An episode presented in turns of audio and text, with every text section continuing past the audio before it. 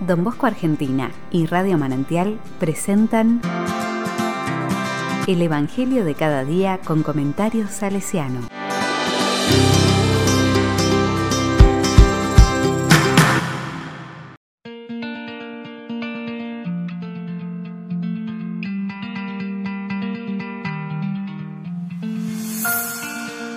Jueves 25 de noviembre del 2021. Venerable Margarita Oquiena. Tengan ánimo y levanten la cabeza. Lucas 21 del 20 al 28. La palabra dice, Jesús hablaba a sus discípulos acerca de su venida. Cuando vean a Jerusalén sitiada por los ejércitos, sepan que su ruina está próxima. Los que estén en Judea que se refugien en las montañas, los que estén dentro de la ciudad que se alejen y los que estén en los campos, que no vuelvan a ella, porque serán días de escarmiento, en que todo lo que está escrito deberá cumplirse. Hay de las que estén embarazadas o tengan niños de pecho en aquellos días. Será grande la desgracia de este país, y la ira de Dios pesará sobre este pueblo. Caerán al filo de la espada, serán llevados cautivos a todas las naciones, y Jerusalén será pisoteada por los paganos hasta que el tiempo de los paganos llegue a su cumplimiento. Habrá señales en el sol, en la luna y en las estrellas. Y en la tierra los pueblos serán presa de la angustia ante el rugido del mar y la violencia de las olas. Los hombres desfallecerán de miedo ante la expectativa de lo que sobrevendrá al mundo, porque los astros se conmoverán. Entonces se verá al Hijo del Hombre venir sobre una nube, lleno de poder y de gloria cuando comience a suceder esto, tengan ánimo y levanten la cabeza, porque está por llegarles la liberación.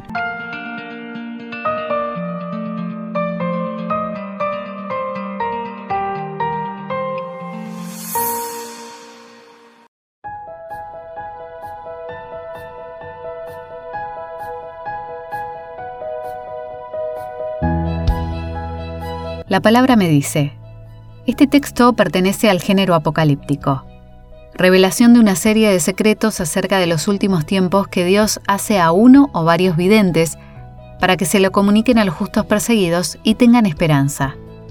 Es propio de este género el consolar, alegrar a los perseguidos y no infundirles miedo.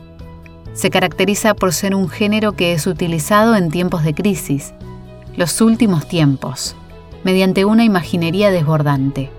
Para la apocalíptica, el fin del mundo es el fin del mundo malo, oprimido, y el comienzo de un mundo nuevo donde reina la paz y la justicia, donde aquellos que habían sido oprimidos serán felices, mientras que los opresores sufrirán el castigo.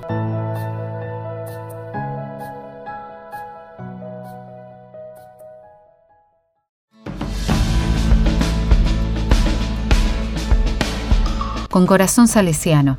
La gran obra salesiana fue acunada sobre las rodillas de Mamá Margarita, cuya fiesta hoy celebramos en nuestra familia salesiana. Si existe la santidad del éxtasis y de las visiones, existe también la de las ollas que limpiar, la de los pantalones que remendar, la de los muchachos que hay que sacar adelante a base de polenta y de amor. Ella fue una santa de esta clase. Un día ve a su hijo que multiplica las castañas, los pedazos de pan, y los muchachos lo aplauden. Ella las ha multiplicado durante 10 años y a ninguno se le ha ocurrido nunca aplaudirla. Las madres hacen tantos milagros que si nos pusiéramos a aplaudir, no terminaríamos nunca.